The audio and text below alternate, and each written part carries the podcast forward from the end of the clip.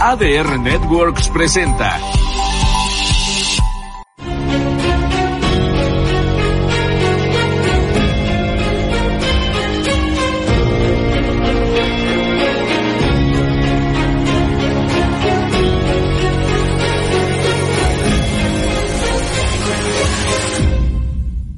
Eh, bravo, honor estar aquí invitado, tipazo, pero Carlos, a ver, me, me, me dice si lo digo bien, Carlos Jautzilla Huawei.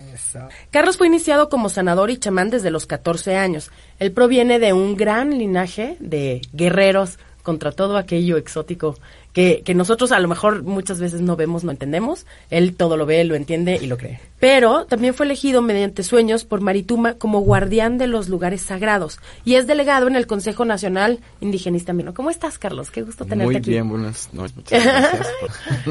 Nerviosa, ya Un te poquito, caché. ya vi. Fíjate que uno de los temas que tratamos de hacer aquí en Encauzando Causas es cómo, cómo platicamos las cosas a nivel de banqueta Ajá. para poder entender cómo sumarnos a una causa, cómo entender una causa y muchas veces cómo no estorbar, porque me llama que...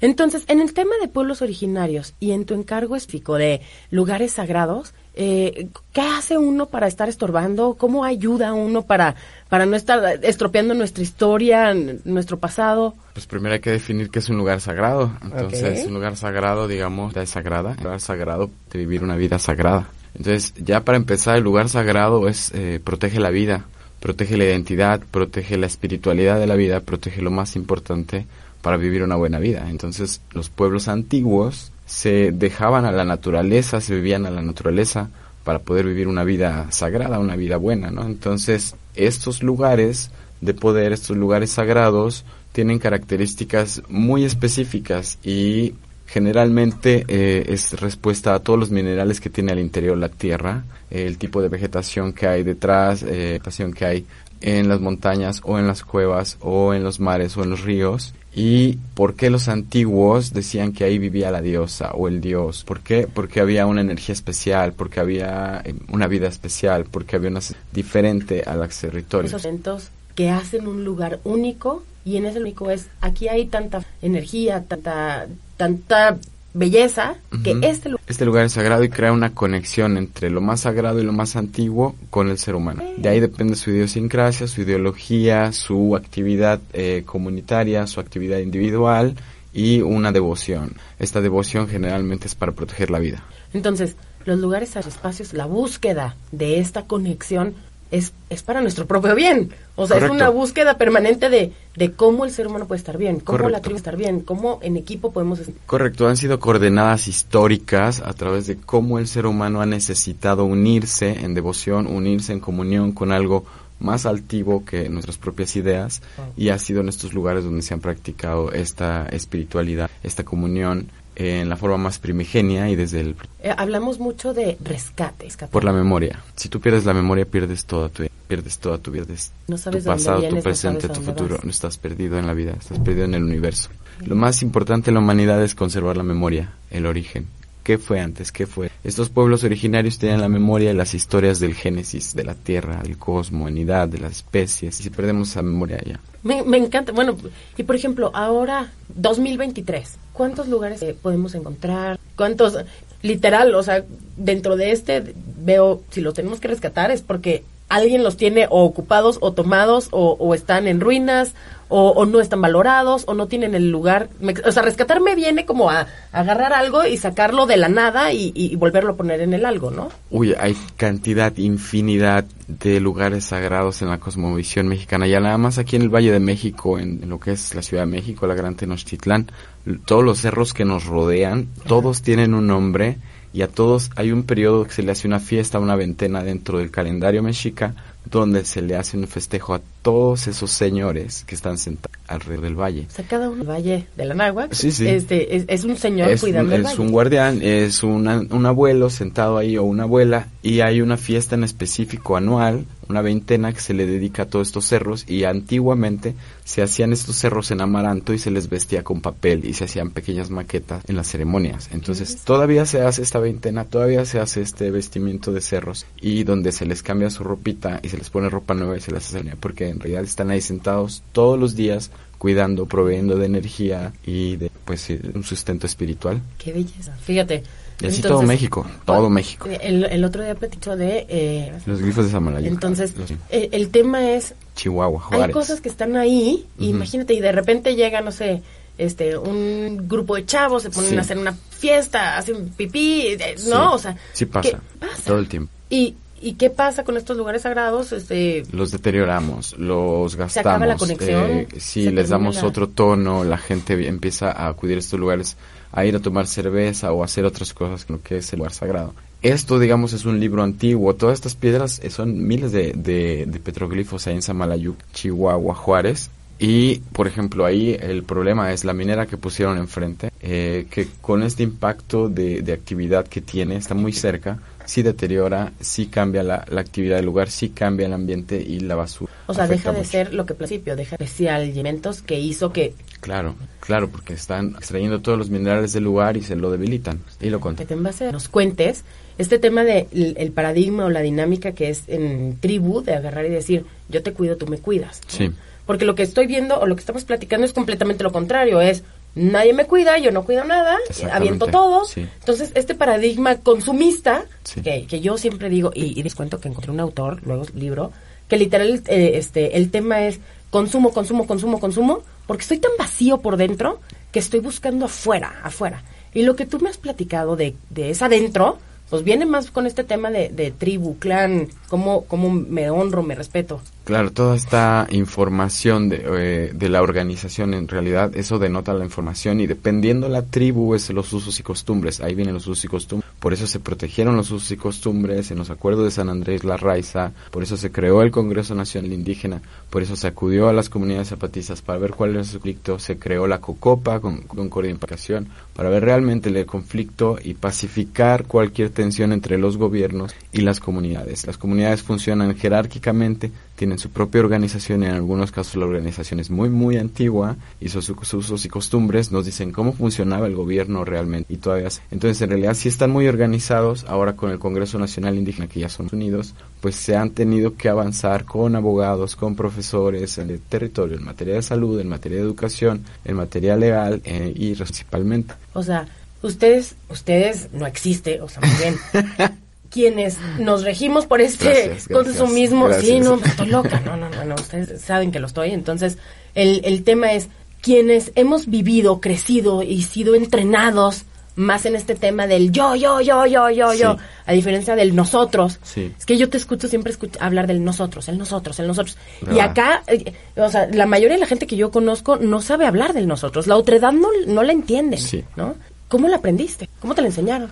Es muy, es muy fácil ahora ya saberlo, ¿no? Pero tuvimos que aprender a saber quiénes somos nosotros y de qué estamos hechos y valorarnos a nosotros mismos ha costado mucho trabajo y involucrar a las comunidades y que sienta esto y que nos reunamos y una noche sentarnos a cantar La Tortuga y entonces vemos que el de Sinaloa tiene un ca- canto de tortuga, pero el maya de Yucatán tiene un canto de tortuga, pero también el de Oaxaca, pero también un canto de venado, entonces todas las tribus dicen, bueno, la misma familia, ¿no? Entonces aquí es donde, eh, pues toda esta información, digamos, tiene que ser publicada, compartida, expresada, y para esto el sistema de asamblea es lo que ha protegido a las comunidades indígenas desde que llegó Europa ya 500 años. En algunas comunidades, por ejemplo, la comunidad Wixárika, Huichola, un día hicimos el conteo de, ok, esta es la asamblea, 3200 son- something, algo. y bueno, eso decía, pues si antes las asambleas eran anuales y ahora son trimestrales, quiere decir que las asambleas que llevan conteo empezaron en 1600. Imagínate que el sistema de asamblea lleva organización contabilizada desde 1600. No, no tenemos ningún municipio. O No, es el- por eso es de la, comu- la comunidad Claro. indígena mexicana más protegida y con los valores intactos, porque lleva una organización muy disciplinada y un nivel de organización muy muy amplio, porque pues fuimos en, en la montaña y hay asambleas de 3.000, de cinco- duran cinco días, en fin, muy temprano, muy tarde, y todos los temas son tocados y nadie se va de los 2.000, 3.000 personas hasta que se termina el último punto y hasta que la última habla. Entonces el poder de la palabra ha mantenido a la gente unida, a la gente organizada y protegida y viva. Es una asamblea. Eso sí es una asamblea. El poder de la asamblea indígena Claro. te mantiene uni- comunicado, te mantiene vivo, te mantiene sano, te mantiene activo y Y parte. Sí, te pa- miembro. claro, O sea, eres y parte une de a algo todos. en donde existes. Une a todos. Entonces, la unidad se ha dado a través de la palabra, a través del comiso de que, bueno, ¿qué te duele, hermano? Pues creo que me duele lo mío. Bueno, yo tengo esta solución. ¿Cuál tienes tú? Y compartimos. Entonces, los pueblos empezaron a juntar aquí en Ciudad de México con el CNI para, en la Escuela Nacional de Antropología e Historia, tuvimos muchísimo encuentro con todos los jefes y obviamente eran increíbles. Y lo que ellos descubrían es que no eran, no estaban solos. O sea, yo no estoy solo con mi dolor. Mi vecino le duele lo mismo. Mi otro vecino le duele lo mismo. Y yo no sabía. Y entonces empezó a haber una unidad, una unión y los abogados que nos ayudaron a, a hacerles entender a toda esta gente cuáles eran sus problemas. Y entonces se tomaron muchas soluciones en todo el país, en cada comunidad. Y el sistema de asamblea de todas las comunidades que empezamos en el, en el 1900, pues hizo la diferencia hasta la, de todo lo que... O sea, sí ha habido cambios, sí ha habido Muchísimo. progreso, sí ha habido suma de Sí, voluntades. pero porque estábamos unidos, porque nos vimos la cara, porque nos sentamos a hablar juntos. Pues es que yo creo, al final de cuentas, que esa debería ser la solución para cualquier tema. O sea, si yo me aferro a mi verdad, tú te aferras a tu verdad y nos damos de catorrazos, pues no, no vamos a Eh, llegar a ningún lado. Bueno, ese fue el conflicto de 1994 con los ratistas que declaran la guerra al, al federal porque pues ya es, es suficiente, ya Porque basta, ya no había- dijeron. ya no había palabra, ya ¿no? basta, dijeron, y vámonos a las leyes y a hacer política porque tampoco es que podemos sacar los catorrazos. Entonces ahí es cuando todas las comunidades se, se espantaron, dijeron, ¿cómo vamos a una guerra nacional? Claro que no, vamos a hablar de la... ¡Wow! ¡Wow! Oye, wow. Porque al final de cuentas muchas muchas personas que, que vemos los conflictos desde afuera realmente no entendemos que lo que se está peleando es pues el derecho a ser como soy, el, derecho, a organizarme ser- como yo soy. Claro, entonces ahí viene la pregunta que me hiciste, ¿qué somos, no? ¿Somos Ajá. o son? ¿O qué son? ¿O quiénes somos? ¿O quiénes somos? ¿O quiénes son ustedes nosotros? Bueno, pues sí, somos mexicanos, somos mestizos, indígenas, somos el maíz, somos el águila, somos el agua, somos la tierra, somos el fuego, somos todo eso. Hemos sido Y somos lo que, creamos todo. Carlos, vamos a un corte comercial y regresamos.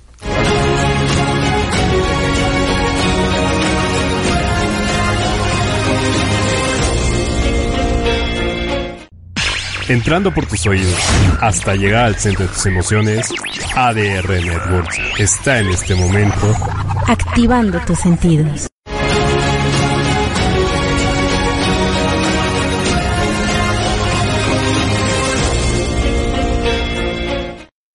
Ya estamos de regreso. Gracias por seguir con nosotros. Gracias por sintonizarnos. Dentro de todo lo que es, hemos estado platicando, Carlos, eh, hay visiones tan diferentes y tan contrastantes de cómo, de cómo tú ves la vida, de cómo te han enseñado a ver la vida y cómo me la han enseñado a ver a mí.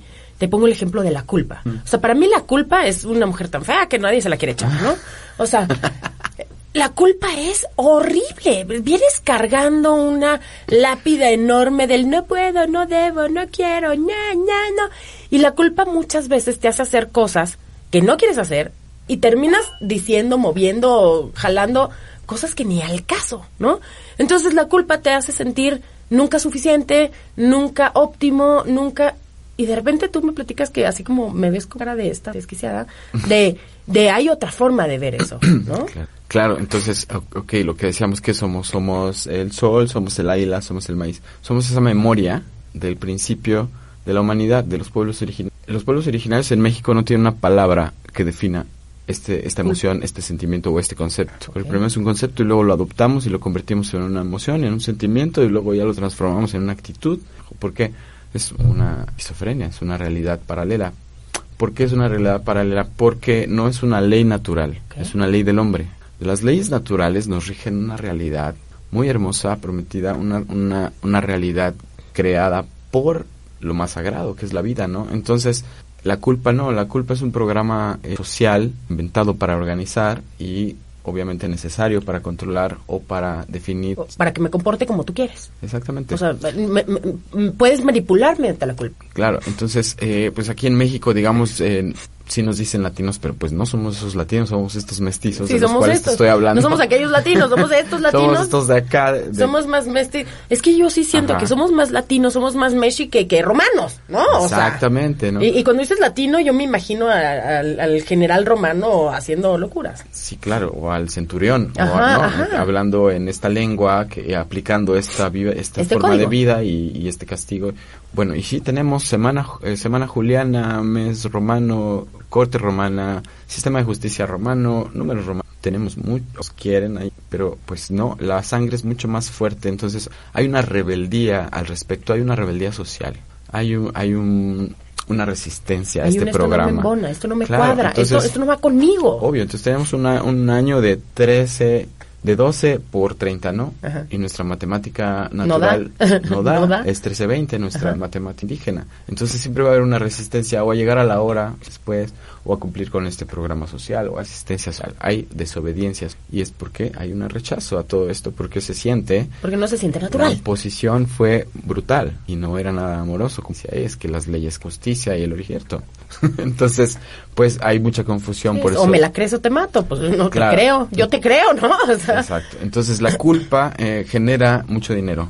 La culpa genera eh, que le- obviamente las leyes funcionen de esta o de esta manera. Entonces, ¿por qué? Porque lleva un castigo. Y este castigo, bueno, busca una víctima y la víctima, pues, una resolución de información, claro, que dice es culpable o no es culpable. y, no hay, y no hay intermedios. No hay intermedios. Está el juez, el verdugo, el castigo, la víctima y el culpable y todos eres tú. Entonces tú eliges a quién poner en cada lugar y esto fue creado hace tanto tiempo que las generaciones lo han repetido y ahora parece que Y ya es de lo nosotros. cuestionamos. No, ya no o sea, cuestionamos. ya, ya se te hace natural Parece sentir- ley natural, parece que Dios te dio ese sentimiento.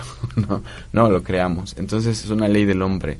No podemos dejar que rija la naturaleza. Entonces me contabas, este, en, en los pueblos antiguos no existía esta palabra culpa, porque No. la emoción no... no Porque no, existía la palabra mentira tampoco existía la palabra verdad, entonces no había conceptos para derrocarla. No había ningún concepto para salirte de la realidad y vivir de la manera que tú quieras para manipular a los demás o a alguien más o hacerle vivir algo que tú necesitas. Y si tú hacías algo que lastimaba a alguien más, en lugar de sentir culpa, ¿qué hacías? Era muy difícil porque la conciencia era, era real, o sea, solo había una palabra para definir esto y significa realidad, la neta. Entonces, eh, esta palabra de realidad, ne, es os, nos incluye a todos, es nosotros. Entonces, eh, nosotros creamos la realidad. Tú no puedes vivir algo diferente a todos nosotros, ¿cómo crees? Eso sería una enfermedad. Consideramos entonces la ignora. Entonces se le ignoraba a la vivir realidades algo que están afectando.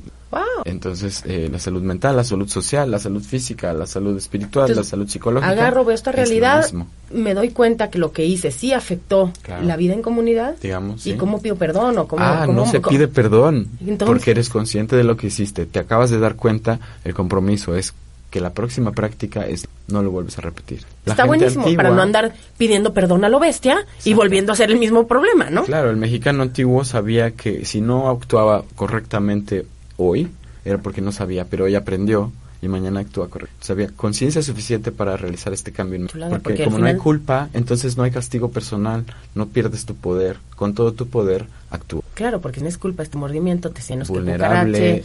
entonces empiezas con mentiras, entonces Sí. empiezas con máscaras, entonces empiezas... Vergüenza. La culpa trae ver. Entonces hay pretextos, mentiras. Entonces, Entonces te es una forma más. más. simple, pero más honorable Es de enfrentar forma un de problema. dividir a la gente. La culpa. Te divide primero a ti y luego te separa de los demás. Y te, acce- te hace acceder a programas de violencia mental, psicológica, población. O sea, al final de cuentas, esta búsqueda de nuestro pasado para entender de nos y buscar las herramientas para ser una mejor comunidad, también es, me conviene. Claro, porque es Por- mi para, no, medicina. para no estar yo separada de mí misma, no estar separada de mi clan, no estar separada de mi tribu. solo, enfermo. Querido, enojado. si nos estás escuchando y te sientes así, te sientes enojado, te sientes triste, te sientes vulnerable, sientes que hay algo que no cuaja, pues, pues hay que empezar a trabajar en, Sí. a decir qué culpas traigo, qué vergüenzas traigo. ¿Cuál es mi verdad? Y el tema es, te enfrentas a ti mismo, ¿no? Sí, claro. O sea, te volteas, te hablas. a- eh, la verdad es que yo sí conozco varios que se cuentan mentiras a sí mismos y se las creen, ¿no? Y se las creen. Pero, pero, pero te queremos llegar al oído, te queremos llegar al corazón. Si estás en esta situación, creo que sí hay remedio, creo que sí hay forma y mientras tengas un día de vida tienes mis oportunidades para. Me encanta esta visión porque al final de cuentas sí hay, sí hay una diferencia con cómo vivimos. De no, pues ya la regaste, ya te moriste y ya no hay opción y ya, ya, ya. Es, co- como dicen, es cosa juzgada. Juzgada. Es cosa juzgada, se acabó. Y, y, y esta visión al, oigan, hay otras formas de verla. ¿Y por qué, cambiando un poquito de tema, por qué permanentemente este rechazo? O sea, en México sí hay un tema muy fuerte de discriminación, de racismo, de no aceptarte, de no querer y de no querer ver otra. O sea, yo creo que a ti te ha tocado ver, porque eh, Carlos vive en, en Cancún, fortuna de tenerlo por acá un ratito en, en Tulum. En Tulum, Cancún, en Tulum. ajá. Entonces, este, me lo robé dos minutos. Entonces tienes la oportunidad de convivir con gente de todo el mundo. Todo el mundo, sí. Entonces, y, y yo sí siento que esto es muy de América Latina, o sea, de, de no lo quiero ver y no quiero ser parte y no, no soy yo. oye, por ejemplo, mi bisabuela, es, eh, mi bisabuelo era, era un indígena del Conchos. Y a mí se me hace increíble, y me, pero en su momento pues era, ¿cómo? Claro que no, ¿no? Entonces, ¿qué pasa? ¿Por, por qué esto? Nos enseñaron la mentira, nos enseñaron la culpa, nos enseñaron el miedo, nos enseñaron que con todo que había castigo, que había dolor y es un programa de condicionamiento muy fuerte. Después de tantas generaciones de practicar la tortura, de practicar eh, el dolor psicológico, el dolor moral, el dolor físico en la comunidad, la comunidad quiere alejarse lo más posible de eso y tiene que adoptar una, un condicionamiento, quedó condicionado. Entonces la condición era que el mexicano nuevo tenía que ser así de sumiso y tuvo que aceptar la condición. Entonces eh, está sobreviviendo.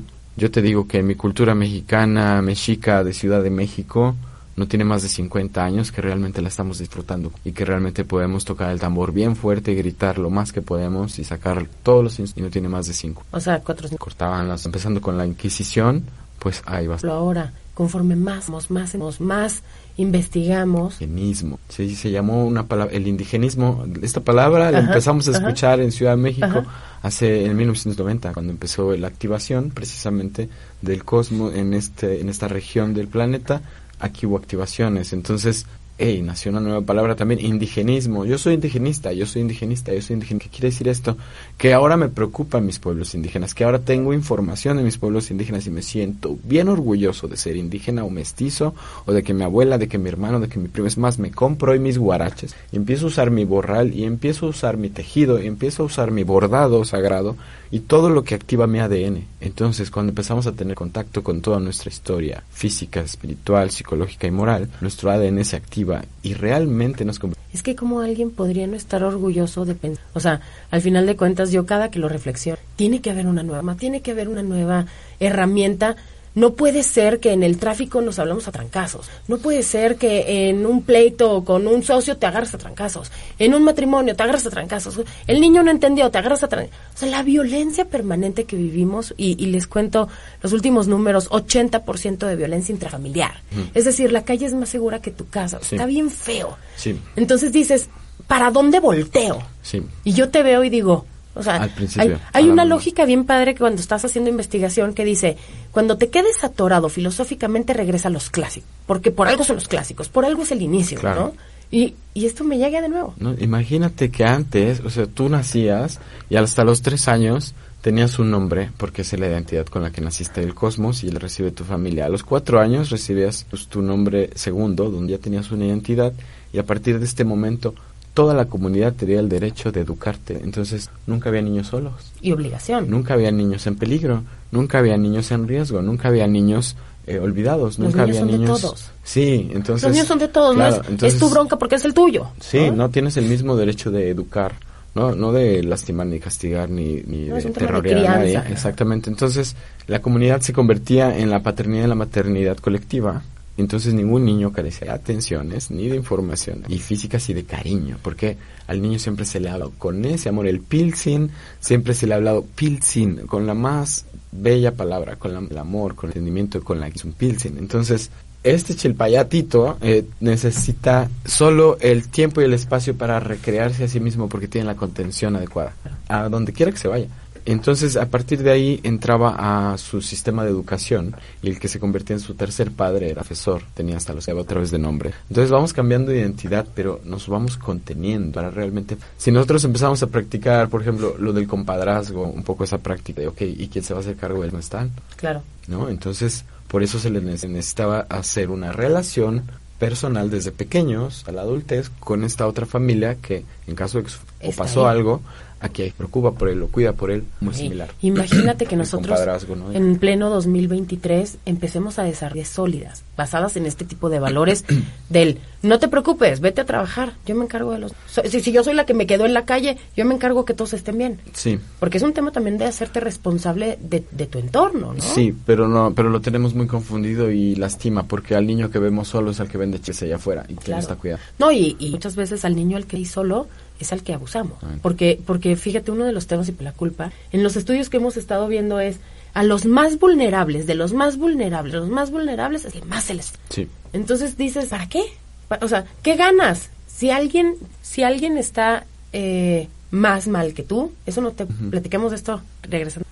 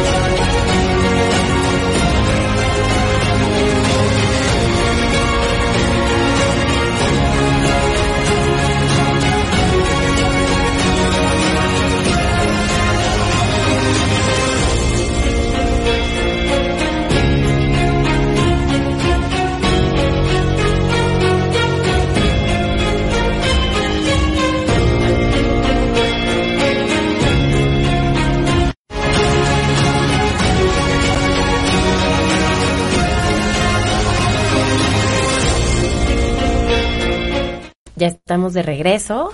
Queridos, si nos sigues escuchando, Valle de Bravo, Toluca, Atlacomulco, eh, Tulancingo, Los Cabos, La Paz, eh, Guadalajara, San Luis Potosí, Zacatecas. Préndele, súbele, súbele porque se está poniendo bueno.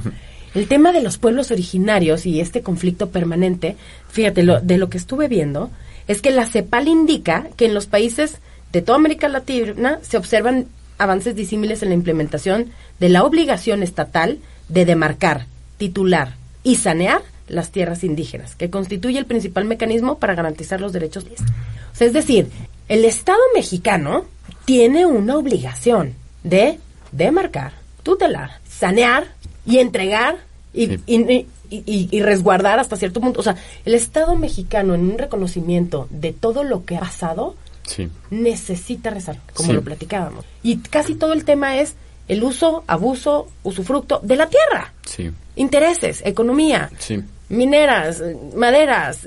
Correcto. Todo esto afecta, sí, a- al, al lugar sagrado. O sea, ya vamos a decir, lugar sagrado se dice México. Todo el territorio mexicano. Saludos a todos en México, a todos los estados. Felicidades por tener territorios tan hermosos y tan divinos. Todo el territorio mexicano es sagrado. Y era mucho más grande. Llegaba hasta Nicaragua. Nicanáhuac, el territorio de la náhuac. Entonces Nicanáhuac, era, que ahora Nicaragua, era México. Pero es un país centralizado, entonces cuesta mucho trabajo organizar la tierra de allá. Por eso hemos ido perdiendo Nicaragua, Honduras, todo eso era México. Belice, Guatemala también era México. Estados Unidos también era México. Parte de Canadá también era México. O sea, un territorio muy vasto y todo muy sagrado. Entonces, eh, hemos... Eh, ¿Qué, ha pasado? Bueno, los sistemas de, de organización de la tierra, que bueno, de repente dijeron, se titula, ¿cómo? ¿Se titula qué? Bueno, territorios nacionales, eh, de repente nacieron los ejidos, ¿qué es el ejido? Bueno, es una práctica rusa, ¿no? Comunista, que llegó en algún momento para también delimitar ciertos territorios para organizarlos de alguna manera. El problema es que los territorios antiguos, otra vez, volvemos a la organización indígena, se delimitaban espiritualmente. Entonces tenemos naciones, que serían las primeras naciones o los pueblos originarios. Pues está la nación Rarámuri, la nación Wixárika, la nación Purépecha, la nación Maya, la nación...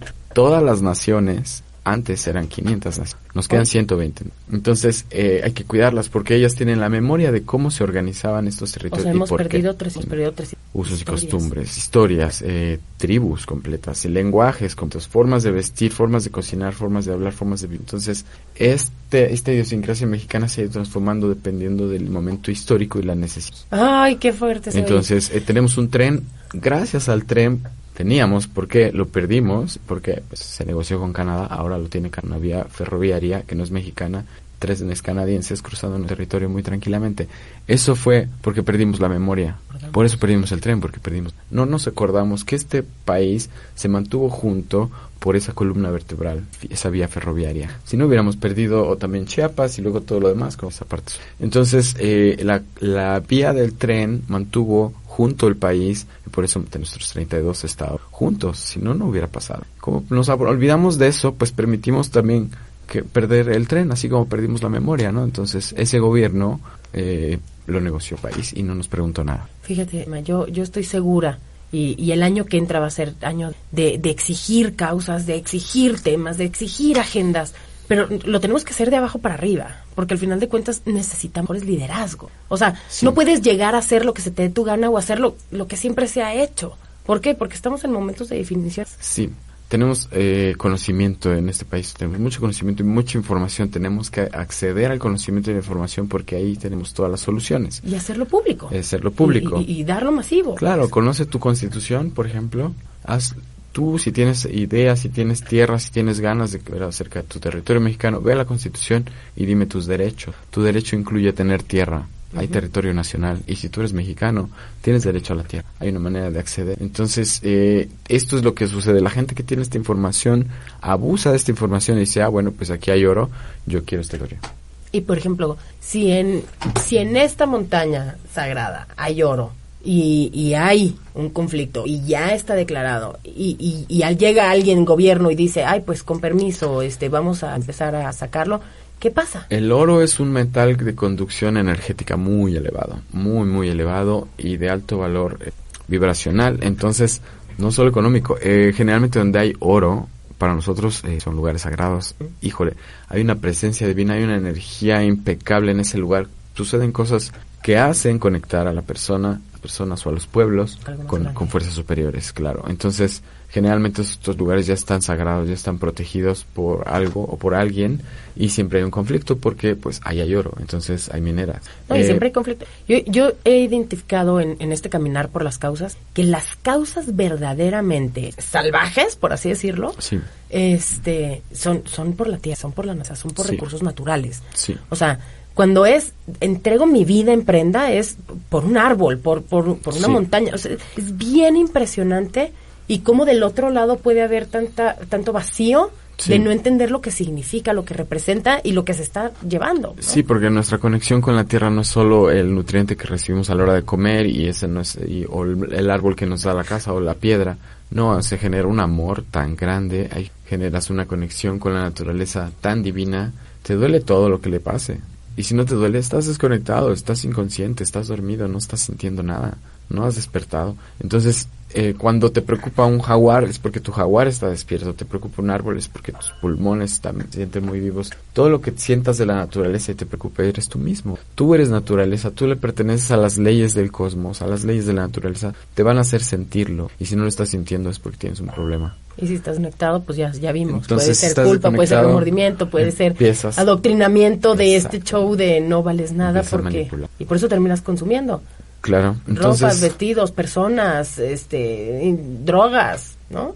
Sí, porque estás desconectado y te quieres volver a conectar a la matriz. La matriz te da esa paz, la matriz te da esa sensación de espiritualidad, la mat- el origen, contacto. Te da, te da esa sensación de ser, Claro, entonces, estar tranquilo, ah, ya, no, de ahí vienen bien. los vicios, de ahí vienen las, las mentiras, de ahí vienen los conflictos, de ahí viene el abuso, de no estar conectado. Entonces no vas a sentir que estás de hoyo. O sea, Oye, por ejemplo, ¿qué pasa en dado caso, eh, imagínate que yo, no sé, hay un gobernador por ahí que tiene algún interés por allá y va y hace en algún lugar sagrado, ay, este es mi rancho. ¿Cómo, cómo, cómo, cómo tú te, te vas y te metes, te enfrentas, empiezas el show? ¿Qué pasa Sí. en estos casos? Pues tenemos que generar sistemas preventivos e inclusivos de conciencia, porque eh, pues yo no vivo ahí en realidad. Yo, mis nietos no van a ser, no tengo un arraigo. Eh, ¿Cuál sería mi interés más que mi interés eh, ideológico, político y sentimientos con naturaleza, no? Tengo la comisión, ok, se me otorga esta comisión y si tengo esa responsabilidad es totalmente mi pasión, es totalmente mi gusto por naturaleza y quien dependa de ella es precioso, es algo que todos debemos de hacer. Entonces, pues te acercas a realmente cuál es el conflicto, cuál es el rancho, es ejido, es título, quién lo tiene, quién tiene la propiedad. Bueno, vamos a explicarle al casero cuál es su pertenencia y cómo la vive y cómo la puede vivir mejor. Entonces, te involucras. Siempre usas la palabra, siempre la palabra. Sí, vamos a comunicarnos. Entonces vamos a, ver a esta persona, oiga, ¿qué se siente tener todo esto en su casa?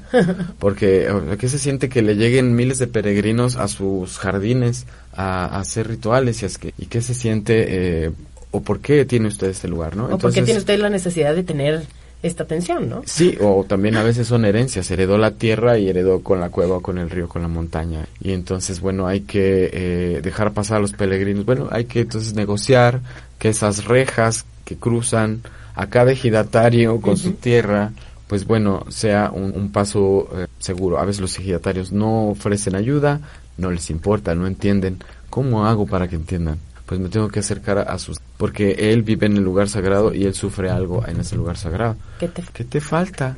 No, pues bueno, aquí mira, la lluvia no viene porque el maíz... Ah, tú puedes traerte la lluvia con el ritual, por ejemplo. Oye, que cualquier... Entonces hemos generado mucho trabajo social, claro, que hemos hecho entonces escuelas, cada escuelita, bueno, necesita 13 niños, entonces juntamos 13 niños para que realmente este estado nos provea un poco de, de, materiales para crear aquí una escuela. Entonces necesitamos escoger 13 niños que sí puedan estudiar porque los demás van al campo. Y con estos generamos la primera escuela de esta comunidad. Y luego les hacemos un vivero con sus plantas medicinales porque no puede un doctor.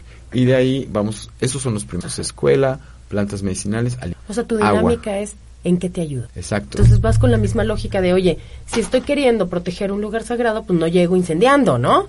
No, llego gritando, no llego peleando, no llego, ay, esta gruta es mía. No, pues espérate, es un, llego con la misma intención que quiero recibir. Claro, porque él vive ahí y él no sabe por qué es importante cuidar este lugar. Él lo, lo cuida porque es su lugar, pero hay más valores que él no conoce. Entonces le tengo que compartir todo mi sentimiento y toda mi información acerca de estos valores para que él valore el lugar y lo cuido. Entonces eh, yo le doy las opciones para cuidarlo. Esto lo puedes cuidar así. Y construyes la eh, comunidad. Claro, entonces generamos, por ejemplo, eh, programas de policía comunitaria, guardabosques, milpa, criadero de animales. Les hemos cambiado los chivos, por ejemplo el chivo que depreda el lugar si lo cambiamos por cabra alpina que no pastorea y da más queso, más leche, les conviene más porque ganan más dinero, pierden menos tiempo pastoreando y este tipo de soluciones ganar, dan ganar, ganar, ganar, ganar, les da más tiempo para vivir, trabajan menos, son más felices, cuidan mejor su lugar, viven mejor, sus hijos comen mejor, visten mejor y tienen ahora un valor. Y El chiste es no ver cómo me frigo al de enfrente, no, sino cómo, guardianes. Cómo, cómo me sumo. Claro. Entonces, me sumo a tu causa para que también tú entiendas mi causa? Claro, entonces hablo con este comisario Gidal y entonces tengo esta propuesta para esta comunidad cita porque tiene estas particulares condiciones, pero el ejido de al lado es diferente, entonces hay que hablar también con el otro ejidatario porque el lugar sagrado, digamos, ah, bueno, hay que negociar con todo el mundo. ¿Qué necesitan? ¿Cuál es el beneficio de cuidar un lugar pues sagrado? con razón nunca tienes tiempo. Siempre estás ocupado, andas corriendo de un lado al otro. Y hay tantos lugares sagrados. la verdad es que a mí me tiene muy, muy impactada este tema porque vivimos en territorio que no conocemos. Tenemos historia que no nos sabemos. Que nos borraron. Ah, entonces, de repente yo, por ejemplo, y, y esto es a, manera de confesión, empieza el tambor y yo sí siento súper así de tum, tum, tum, tum, tum, tum, y despierto una guerrera que llevo yo adentro y me vuelvo serpiente. Claro. Y al final de cuentas el tema es, eso no es de ahorita. En, o sea, en mi ADN, en mi historia, en mi recuerdo, en, mis, en mi sangre, debe correr sangre. ¿Por qué? Por, probabilidad, queridos. O sea, por mera probabilidad, ¿no? 99 probabilidades claro. de 100. Y lo más importante de la memoria es los valores. La gente está perdiendo valores, perdiendo la práctica de los valores más importantes. Ya hablamos de los niños, muy importante. ¿Y la mujer? Y los, empecemos primero, este, eh, para, para que cerremos con el tema de la mujer que, que de la memoria. Ellos traen la memoria. Me impresiona cómo puedes voltear a ver al abuelo. Y al abuelo se le ve, perdón, pero para arriba. O sea, en un afán de decir la sabiduría, el cómo sí. O sea, yo me acuerdo de mi abuelita, sabía hacer cien mil cosas por la cantidad de veces que se había equivocado. Mm, o sea, eh, ella no terminó ni primaria, eh, y, y, te lo contaba así, y era una señora, o sea, le decían la doña, ¿no? Entonces, y era una señora que se impuso, porque la sabiduría era empírica. ¿Y qué hacía? Se la daba a quien se sentó. Claro. Y veo que esto también en México, pero abandonadísimo. Sí. O sea, nuestros adultos mayores están en una esquinita, casi casi sentaditos, y ahí nomás de adorno en lo que llega la pensión. Se les Está ignora. bien gacho. Se les ignora y se, se pierde toda la información que tienen porque ellos nos están pasando la información de que nos antecedió, lo cual nos creó a nosotros. Entonces nos estamos perdiendo de mucha información de nosotros.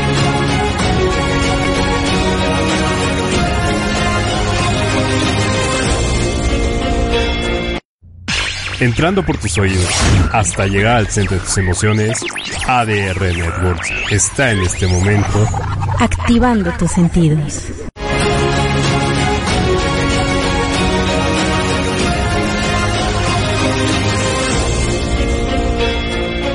Estamos de regreso, de nuevo aquí atolondrados, con, nos quedamos en adultos mayores que están abandonados, que, que al final de cuentas este no es el sentir de una nación eh, antigua. Los adultos mayores eran sabiduría pura, eran Claro. sagrados, eran los abuelos. ¿no? Claro. Ya se le daba el nombre de abuelo a partir de los 52 años, porque es una, un momento biológico donde obviamente todo hace clic y tienes una perspectiva de la vida muy clara. Entonces a partir de ese lugar se le empieza a dar a la gente más responsabilidades sociales, más responsabilidades de la comunidad, donde la gente empieza a adquirir la memoria y la información que estas, estas personas tienen. Entonces, obviamente ya no ponen el cuerpo, porque ya no es para trabajar con el cuerpo, pero su intelecto y su espiritualidad va generando mucho efecto en la comunidad. Valora a la Claro. Y Entonces, las mujeres. las mujeres, las mujeres tal como los hombres no podían tener un noviazgo o experimentar sexualidad antes de los 20 años. Bien. Hasta los 21 años era que estas comunidades eh, podía, se les permitía tener una pareja, porque antes su cuerpecito pues no está listo. No han terminado de formarse ni su cerebro, ni sus órganos, ni su cuerpo. Si no te tienes a ti mismo, ¿cómo te vas a compartir? Claro, entonces la, la principal emoción de esta práctica en comunidades mexicas era que, eh, pues sí, no te puedes hacer cargo de tus propias emociones ni de tu cuerpo todavía porque no están terminado de formarse y entonces no me puedes hacer cargo eso. A partir de los 21 sí. Entonces el Sompa, que es el 20, el número sagrado, eh, delimita que a partir de que cada 20 años tienes eh, cargos diferentes en la vida y responsabilidades diferentes, tu biología es más... con- O sea, conforme te vas, conforme te vas haciendo uno, Sí. con la información, con los avances físicos, con, lo- con- con la capacidad intelectual, con, Sí. con- con el conocimiento, vas evolucionando. Sí. Y conforme vas evolucionando tienes otras responsabilidades. Sí, entonces a los 20 años a las mujeres se les daban responsabilidades también sociales, no solo eh, de arte o de hogar o de comunidad.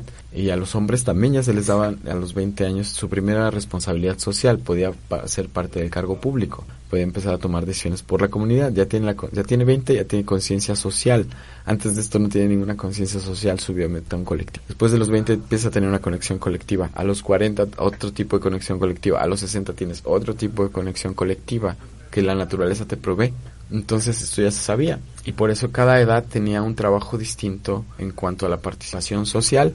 Por eso dice, bueno, los 52, 4 veces 13, te nombraba abuelo por ciencia social. Wow. Entonces no estaba, no es que no estabas listo. Y en cambio, en la actualidad lo que hacemos a los 18 años tienes que elegir a lo que te vas a dedicar para el resto de tu vida y ponte a trabajar a partir de 24. En una sola identidad. No se te permite horrible. volver a cambiar. Y no se te ocurra cambiar de carrera. Claro. Y si estudiaste para ingeniero y a los 35 quieres ser chef, pues ya valiste. Claro. ¿No? Claro, O- entonces o, por si no tienes ninguna carrera porque todavía no terminas de, de, de- de- de co- compactarte. Sí, el conflicto de una mujer entre los 28 y los 35 o el de un hombre entre los y los 35 tiene que ver. Todo ese periodo de, de crisis y de que cambio pareja y de que no sé si soy mamá, no voy a ser mamá, quiero ser... Antes no pasaba todo esto, pero ahora es una crisis porque en el cuerpo... es- Entonces el cuerpo es muy respetado, la psicología es muy respetada y se le da un momento. Entonces la mujer en realidad es el axis, es el, eh, la columna principal de todo el universo. Si nosotros no nutrimos esa columna, no cuidamos esa columna, no hacemos fuerte esa columna, el universo es miseria. Cuando esa columna es fuerte, todo es abundancia, actividad, todo es belleza, todo está el amor, todo sucede y no y falta nada. de. Es a través de fortalecerla. Porque ella cuando tiene su conciencia completa y todas sus necesidades cubiertas, su nivel de amor es muy... Entonces genera esa situación, genera esa comunidad, genera esa, esa seguridad, genera esa paz y es la que provee toda la seguridad psicológica Pues por el cariño, Justo por la en este protección, momento en el por que amor. estamos en una lucha permanente por la conquista de las... No Mm. en este afán de, quiero que me reconozcas, no, Sí. quiero que me veas, vete tú primero, Sí. ¿no? Y ella tenía una práctica también muy, muy fundamental, que ella practicaba que su varón era sagrado. Como ella es sagrada y tan importante, no se puede poner en otro lugar. Entonces ella también tenía la oportunidad de empoderar a su, a su compañero, porque también eso le da un muy buen lugar a ella. No solo por él, sino por ella. Entonces ahí hablas de parejas, ciudades, Claro, no puedes insultar a tu pareja porque te estás insultando a ti mismo, te pones. No le puedes poner un apodo feo. Porque... Y, y lo mismo, eh, tu relación con la gente eres tú mismo. La calidad de persona que tú eres es la calidad de relación. De nuevo, si nos estás escuchando y te das cuenta que tu forma de tratar a tu novia no no no es altamente dignificante, vete a ver. Y, y chicas, si no están recibiendo este, están siendo la columna vertebral, por favor, hagan algo, rescátense así, mismos, busquen la forma. Hay muchas herramientas. Mándenos mensaje. Y aquí vemos cómo, cómo nos cobijamos. En... Es una fortuna. La, la energía femenina es una fortuna infinita, es la abundancia y es una energía tan grande que puede generar, genera vida. A manera, a manera de concluir, va a haber Esto atraviesa fuerza por el que Sí. Toda causa necesita poderse entender en, un ¿qué les pedimos? El día de mañana si tú dices, este este tipo de propuestas se están haciendo, sí van a mejorar. ¿Qué sería? Dame un ejemplo que dijeras. ah, Darles herramientas a ellas. Ellas saben qué hacer. Sus hijos les dicen que necesitan. Ellas saben qué hacer. Pero ¿qué sería? Crear círculos, Eh, dar ¿Sabes espacios, qué? que- Yo creo que es eh, mucha educación financiera. O sea, sí atraviesa por la libertad económica. Claro, es que hay que, es la vida moderna. O sea, antes no hacía falta más que ir a cuidar el maíz. Pero ahorita cuidar el maíz es saber cómo funciona un banco, saber cómo funciona mi tarjeta, cómo hacer la aplicación, cómo yo ser autónoma, independiente y, y respecto, porque la supervivencia a nadie, ¿no? Supongo, pero...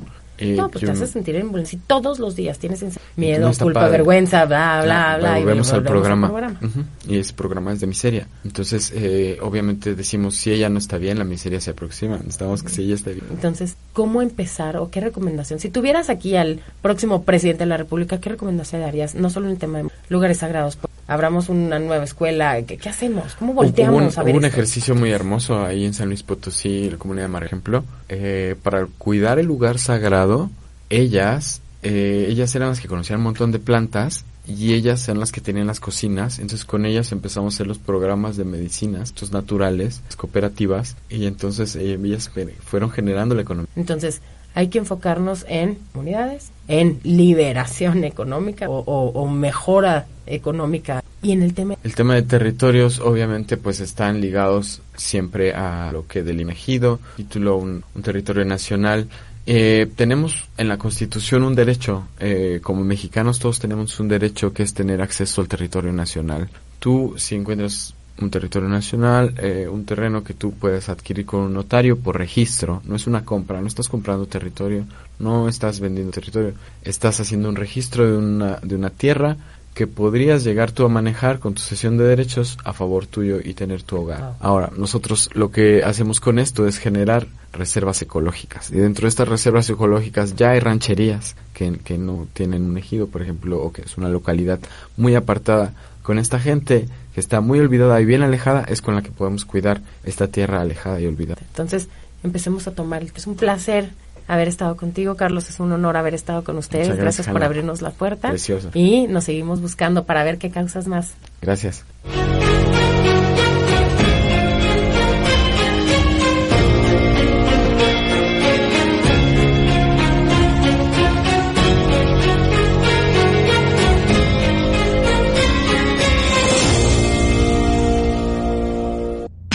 Entrando por tus oídos hasta llegar al centro de tus emociones, ADR Networks está en este momento Activando tus sentidos.